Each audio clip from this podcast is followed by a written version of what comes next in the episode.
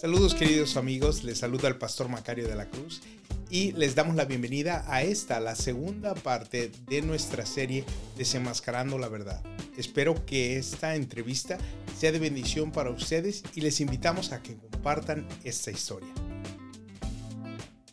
Ah, y esto, todo esto que tú viste, o sea, fueron años que te estuvieron metiendo esta, este mensaje, dándote el kool ¿no? Como decimos, y, y eso es la, es lo que vemos ahorita. Esto es, nuestra sociedad tiene 50 años, casi 50 años escuchando este mismo mensaje, o sea, y es lo que vemos ahorita, que se le ha vendido esta mentira de que el aborto es un derecho. Y estamos viendo, ah, y nuestras, tenemos una generación que no conoce, tenemos ya una generación que no conoce un mundo sin el aborto. Y es por eso que estamos viendo lo que estamos viendo. ¿Y qué es lo que te hizo a ti reaccionar? Excelente pregunta. No, pues después de pasar años de promover esta idea, esta falacia, ¿no? Esta, este romanticismo de, de la liberación femenina y la autonomía sobre el cuerpo, eh, después de tener varios puestos en esta empresa, ¿no? Desde ser eh, directora de un centro en el norte de Phoenix, coordinadora de entrenamiento a nivel estatal. Eso quiere decir que yo entrenaba a todos los que entraban a trabajar, e incluyendo a los que hacían ultrasonidos. Después de esto, volverme directora del centro de Flagstaff también. Eh, me dan el premio a la empleada del año, ¿no? Como un gran honor en el estado de Arizona. Y lo digo porque mucha gente ha escuchado eso en otra historia de otra ex empleada de Planned Parenthood también. Eh, y con esta última llega una propuesta que dice, queremos que seas la directora del centro de abortos más grande de Arizona. Yo te voy a confesar algo, Maca. Yo en ese momento dije, ah, no, gracias. No, yo he estado muy bien.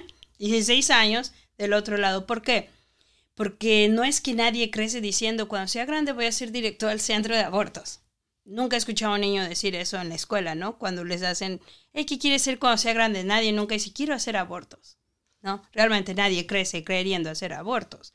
Entonces, cuando a mí me dan esa propuesta, yo digo, no, yo he escuchado horrores. He escuchado que los empleados no quieren ir a trabajar, no hay la retención de empleados ahí es muy difícil, claro. ¿Quién quiere trabajar ahí? He escuchado que el abortista es una persona muy difícil de lidiar con Claro, se sienten dioses, literalmente. Ellos escogen quién vive y quién muere, ¿no? He escuchado que las pacientes son muy problemáticas, pues obvio, ¿quién va a querer irse a hacer un aborto? La mujer no se levanta y dice, hoy me levanté con ganas de hacerme un aborto. No, no, esos, esos videos que vemos de muchas jovencitas en TikTok pretendiendo que están felices de hacerse un aborto y comerse su aborto, no son verdad. Claro que no, porque yo trabajé, yo te puedo decir que nunca, nunca, en todos los años que yo duré en Plan Parenthood, yo vi a una mujer entrar por esa puerta brincando de alegría, ya llegué a mi aborto. No, ninguna, ninguna. Entonces, yo había escuchado eso y yo dije, ¿yo por qué quiero esos problemas? Llevo 16 años previniendo eso, ¿yo por qué voy a entrar ahí? Bueno, Mayra, porque Trump va a entrar y nos va a quitar fondos y probablemente cerremos clínicas y no te garantizamos que tengas un trabajo. Eh, de cierta manera me torció en el brazo, ¿no? Esa es mi excusa, Macario, porque realmente sí es una excusa. Yo pude haber dejado ese trabajo, pero mi situación, una vez más, vulnerable, sin poder nada salir y agarrar otro trabajo, porque encima de algo mucha gente no sabe, que parte de mi historia es que yo era indocumentada yo no tenía el permiso legal para trabajar en este país y Plan Parenthood lo sabía, sabía por 17 años que me tuvo ahí que yo era una persona indocumentada, ¿no? Tan es así que por eso me pagaban mal, me pagaban poquito, me tenían con mucho trabajo, era directora de tres centros por el precio de una, era yo económica para ellos, ¿no? Eh, pero al final yo pongo el bienestar de mi familia primero y digo, bueno, aquí tengo beneficios, este es un trabajo, este es un trabajo, pero sabes, Macario, algo que a la gente le cuesta trabajo entender es, estoy agradecida con ellos. Te acabo de decir, yo indocumentada, ellos me dieron trabajo, tú sabes, los inmigrantes, los inmigrantes trabajadores, somos agradecidos con esa oportunidad que nos han dado. ¿Por qué? Porque venimos a este país con un sueño y tener ese sueño americano y agradecerle a quien te tendió la mano sabiendo tu estatus migratorio. Entonces yo dije, bueno, pues ellos me necesitan, ¿no? y yo tengo que hacerlo. Y empiezo a ser director del centro de abortos más grande de Arizona que se encuentra en la 51 Avenida y Thunderbird, atrás del Hospital Banner. Y yo ahí empiezo a ver, Macario, lo que no había querido escuchar, porque esa es la verdad. Yo había escuchado a la gente en las noticias, en la acera, que Plan Parenthood hace esto, que Plan Parenthood es un negocio, que Plan Parenthood solo le importa. Y yo salía con mi bandera de, ¿de qué estás hablando? Aborto es 3%. Yo lo que hago en los centros de no abortos es más, ¿no? Pero llego ahí y me doy cuenta que no es verdad, Macario. Para empezar, que sí es un negocio. Yo venía acostumbrada a un centro de ayuda federal, donde recibíamos dinero del gobierno federal, donde yo podía regalar los servicios, pues no era el dinero del Plan Parenthood, era el de nosotros, del gobierno federal. Si alguien no tenía para pagar pastillas, toma, no te preocupes. Si alguien no pagaba a su papá Nicolau, toma, no te preocupes. Pero ahora yo estoy en un centro donde dicen, si no trae para pagar su aborto, no puede hacerse el aborto. Y yo digo, ah, caray, pues no estamos aquí para ayudar a la mujer. Y me meto en problemas por dejar a las mujeres no pagar completo, Macario. Esa es la primera cosa que empezó, ¿no? ellos eh, tuve, eh, al final sacaron en mi demanda que yo dejaba ir a las mujeres sin pagar, ¿no? A lo cual yo admití que sí era verdad, sí, sí era verdad. No las iba a detener ahí secuestradas porque no traían dinero. Pero lo más importante, Macario, yo empiezo a ver la falacia que yo vendí, ¿sí? Yo a una mujer le decía, el aborto es seguro. Por favor, tenemos haciéndolo desde 1973. Es seguro, es Estados Unidos, ¿no? Aquí está segura. Pero, eh, ¿qué hay de las perforaciones? Casi nunca pasa. Pero, ¿qué hay de esto? Oh, no, eso lo tenemos que poner porque la ley dice que tenemos que decir que hay esas complicaciones. Pero casi nunca pasan. Y entonces le das eh, la famosa estadística, 28% de las mujeres salen lastimadas, ¿no? A 10% de las mujeres sufren las complicaciones. Y empiezas a darles eso que me vendieron a mí, que yo por años le vendía a las mujeres. Pero lo que empiezo a ver ahí es que no era así. Empiezo a ver que diario una mujer salía perforada. Y sabes, muchas veces él ni cuenta se daba que la había perforado. ¿Cómo nos enterábamos? Cuando el hospital mandaba el récord diciendo, esta mujer llegó con sangrado severo, porque fue perforada y hubo que hacer una reparación. Empiezo a ver que había abortos incompletos. Y sabes, eh, Arizona Center for Policy, junto con otros legisladores, trabajó muy duro en pasar una legislación que decía que el abortista debería asegurarse que el cuerpo completo del bebé, ¿por qué otra cosa, Macario? A la gente le venden la idea de que el aborto o es tomarte una pastilla como un Tylenol y ya o es una aspiración rápida que no causa ningún problema. Y le, se le olvida decirle a la gente que es la descuartización del bebé en el vientre, que van a arrancar parte por parte del bebé para luego armar un rompecabezas. El estado de Arizona implementó una legislación, me parece en el año 2015, que requería al abortista asegurarse él con sus propios ojos junto con todo el equipo de la habitación que el bebé estaba completo, para después regresar y decir, ah, ok, la limpio, la cierro, firmo el expediente y me voy. ¿Tú crees que el abortista iba a hacer eso cuando tiene que ver 45 pacientes al día? Y él no está ahí 10 horas. Él está ahí 4 o 5 horas. Una paciente cada 15 minutos. Cada 15 minutos, Macario. Completamente un negocio, porque es, es, tienen que estar buscando el beneficio del negocio, no el beneficio de, de las mujeres. Claro, Macario. Ya te acabo de decir que era directora de tres centros. Los dos centros que eran de título 10, como se conocen, no depositaban ni mil dólares al día. Cuando más bien nos iba porque alguien tuviera que haber pagado en efectivo, depositábamos mil dólares. Pero en realidad eso era demasiado. El centro de abortos depositaba 20 mil dólares diarios, Macario, entre tarjetas de crédito y no te estoy hablando de los pagos del seguro médico que llegaban tres, seis meses después. Te estoy hablando del dinero colectado hoy de esas mujeres, ¿no? Es un negocio. Y esa fue una de las cosas que empezó a abrirme los ojos. Em, empezó a abrirme los ojos la idea de que yo había dicho que el aborto era seguro, pero realmente no lo era. Había complicaciones diario y ellos decían que era 28%, pero digo, no soy buena en matemáticas, pero 28% y una mujer lastimada diario no es 28%. Es diría yo más como un 50% o algo así. Y eso es de las que nos enterábamos, porque sabes cuántas mujeres no nos enterábamos. Yo muchas de las cosas que abogué fue por la misma comunidad inmigrante. El inmigrante viene a este país y lo que hace es dedicarse a trabajar y que no me miren, que no sepan que existo, ¿cierto? Entonces, una mujer que recurría a este lugar para hacerse abortos y salía lastimada, lo menos que iba a hacer es irse a quejar, ir al hospital. ¿Por qué? Porque primero que nada la mayoría no tienen seguro médico. Segundo, porque no quieren que nadie sepa que existen en este país. Pensaba en ellas, pensaba en todas las mujeres que cruzaban esta frontera con Sonora, con México, que recurrían aquí al aborto también y regresaban a sus países. ¿Qué era de ellas? Yo podía ver a las mujeres que estaban aquí, local, que habían recurrido al hospital, pero ¿y las que no? ¿Qué era de ellas? Pero después empezó el altercado con el abortista. Cuando yo empecé a levantar la voz, es que está pasando esto, es que él está haciendo esto, es que él no hace bien esto, es, es que él falsifica el affidavit que fue puesto por la ley del estado de Arizona para prevenir un aborto incompleto. Y mi superior solo me decía, ah, no te preocupes, yo lo arreglo, no te preocupes, yo lo arreglo. Pero yo veía que no se arreglaba nada y que al contrario, las cosas escalaban más, las complicaciones escalaban más. Pero sabes qué, Macario, lo peor de todo era que el abortista al que yo me refería más, no es que los demás eran mejores, pero este en específico, era el director médico a nivel estatal. ¿Qué quiere decir eso, Macario?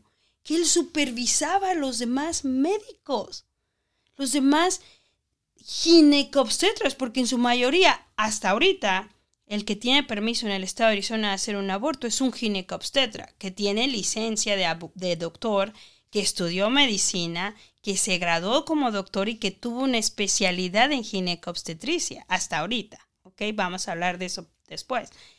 Pero yo decía, ¿cómo es posible que mejor yo, que te acabo de decir, una inmigrante mexicana, que tenía un certificado laboratorista técnico en Ciudad de México sin ningún otro estudio en este país más que cursos en colegios comunitarios, pudiera yo venir a decir lo que el médico estaba haciendo mal. ¿Cómo es posible? ¿Cómo es posible? Sí, porque era, porque lo podías ver tú, o sea, no, eh, no se necesitaba como un doctorado para poder darse cuenta de lo que estaba sucediendo. Y algo que te quiero decir es que esto para muchas personas es difícil escuchar tal vez estos relatos. Y hay muchas personas que tal vez no han recibido, bueno, tal vez no han recibido la capacitación, ese mensaje que tú recibiste, pero que también eh, están incrédulas, que dicen, eso no sucede, eso no pasa, eso no es una realidad, pero eso tú lo viste con tus propios ojos, lo que estaba pasando. Ah, y es por eso que es muy importante. Yo sé que muchos de estos temas son difíciles de escuchar, pero es necesario que nosotros los escuchemos, que nos demos cuenta que así como, como tú, que despertemos, que nos demos cuenta que esta es una industria que está vendiendo, vendiendo algo, que está vendiendo una mentira y a cambio de qué? A cambio de una vida, un ser humano y también a, cambio de, pues de las mujeres, el bienestar de las mujeres, porque ah, es algo que mucha gente no entiende, que el aborto no solamente le pone fin a un corazoncito que late, pero también lastima a la mujer. Lastima a la mujer y tú lo viste con tus propios ojos. Así es. ¿Y qué sucedió después de eso?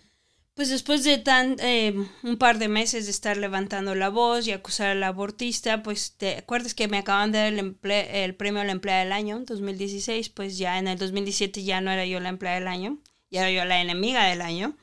Eh, empieza eh, literalmente a lo que llamamos corporate bullying, empiezan a, molestarme en el trabajo, siendo el, específicamente los abortistas eh, hasta el punto donde un día llego yo a una oficina y haz de cuenta que tú no has estado aquí en tu oficina y tú un día llegas y te dicen, ay Macario, estás despedido porque encontramos drogas en tu escritorio.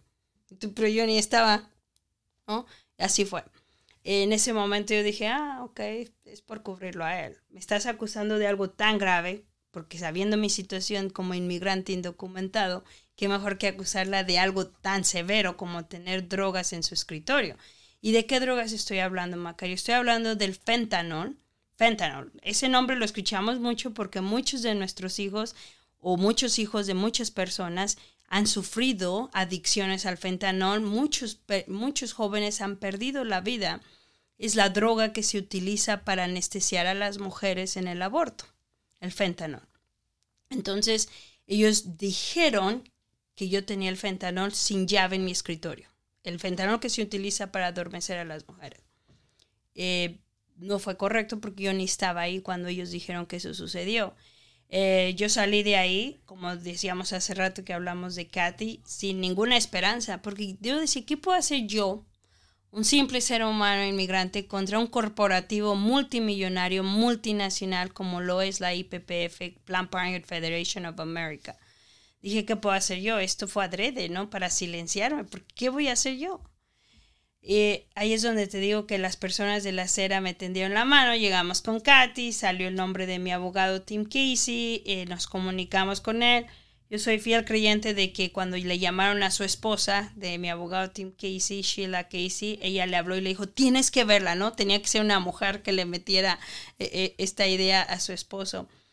Em, yo le cuento la historia de mi abogado, él me dice, te creo, yo dije, wow, porque imagínate la escena, ¿no? Yo llego a su oficina y le cuento una telenovela mexicana, ¿no? Y es que ellos me pusieron un 4 porque yo me quejaba el abortista, esto y el otro, y él, ok, te creo. Y tú, ¿de verdad? Sí. Y me dice, te voy a defender. Y no fue una, eh, no fue fácil porque tú sabes, alguien inmigrante en este país indocumentado, yo tenía riesgo una deportación. Iba yo a admitir que había estado trabajando ilegal en este país iba yo a admitir eh, que ellos me habían contratado. Claro, ellos lo sabían y yo tenía que probar también eso, que ellos sabían mi estatus migratorio cuando me dieron trabajo. Pero en ese momento había mucho riesgo. Y mi abogado me dijo, ¿quieres continuar con eso? Y yo, sabes, yo le dije, sí, no podría vivir conmigo misma si no hago algo. Mi demanda nunca se trató de una compensación monetaria porque de hecho durante toda la demanda nosotros nunca pedimos dinero, ni aún en el cierre del juicio pedimos dinero. Mi demanda nunca se trató de, oh, yo quiero mostrar que yo estaba correcta y ellos no. Mi demanda nunca se trató de, de por mi ego, ¿no? Mi demanda se trató de la justicia. Y sabes, fue enfocada en las mujeres. Yo levanté la voz de que ellas estaban siendo lastimadas, de que este empresa que se dice proteger y su logo es cuidar no importa qué, care no matter what, ¿no? No estaba haciendo eso, porque cuando yo levanté la voz quejándome de quien lastimaba a las pacientes, en lugar de hacer algo por remover esa persona, removieron a quien se quejaba. Por lo tanto, no le estaba importando ni la vida de las pacientes ni la vida de la empleada. ¿Estás de acuerdo? Yo como mujer y empleada no les importé. Ellas como pacientes no les importaban. A él, Plan Parenthood solo tenía una meta, proteger al abortista. Esa es la meta. Y quiero que lo recordemos, porque cuando hablemos de lo que va a pasar en el estado de Arizona en los próximos meses, la meta de esta industria es proteger al abortista, no a la mujer. Nunca ha sido esa la meta. Desde que se inventó esta falacia, la meta nunca ha sido la mujer. Entonces, yo tenía que demostrar con esta demanda que la mujer es la afectada, que esa era mi, ese fue mi, mi motivo, esa fue mi razón, ellas fueron mi razón.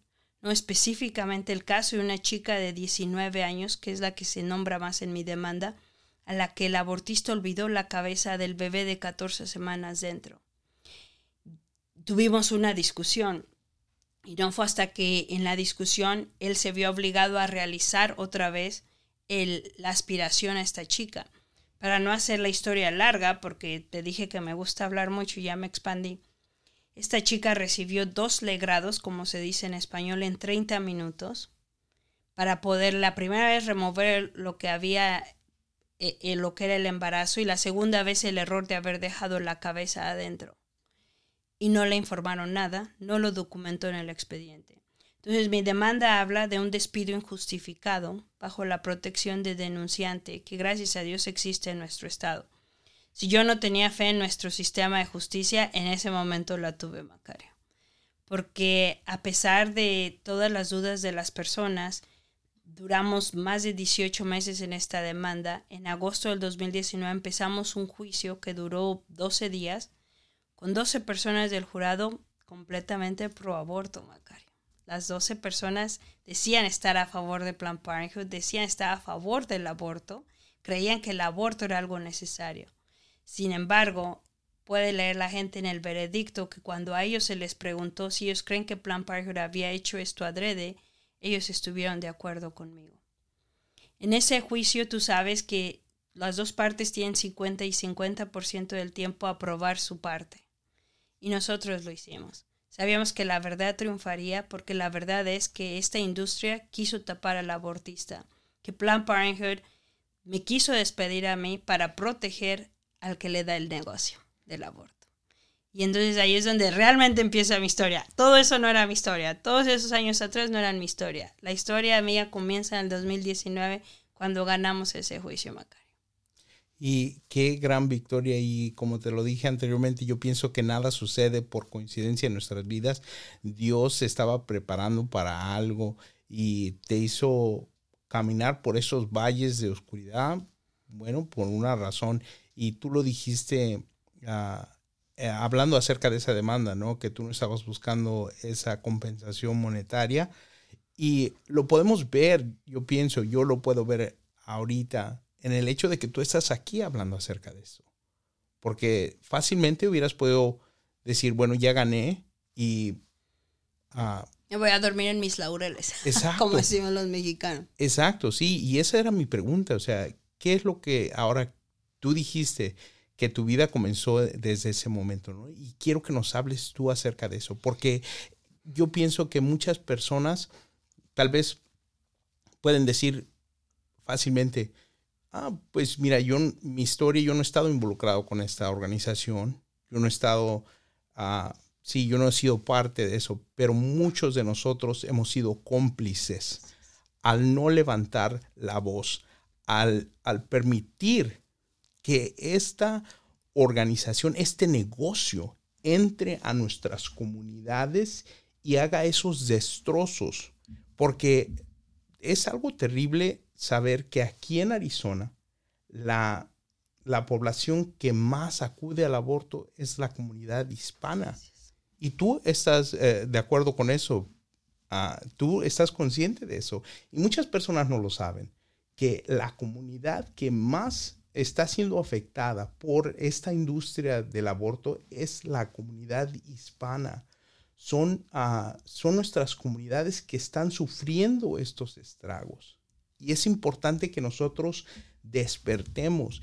Y ah, como te digo, quiero saber acerca de esa nueva etapa, porque muchos de nosotros necesitamos despertar. Necesitamos también ah, abrir los ojos, porque hemos sido cómplices al no levantar la voz. Gracias queridos amigos, hemos llegado al final de la segunda parte de nuestra serie Desenmascarando la Maldad. Y hemos estado escuchando la fascinante historia y el poderoso testimonio de Mayra Rodríguez. En el siguiente episodio, que será la conclusión de esta entrevista, veremos cómo es que Dios cambió su vida y el trabajo que ella está haciendo como parte de esta transformación les invitamos a que sintonicen y que vean esta tercera parte de nuestra entrevista. Muchas gracias.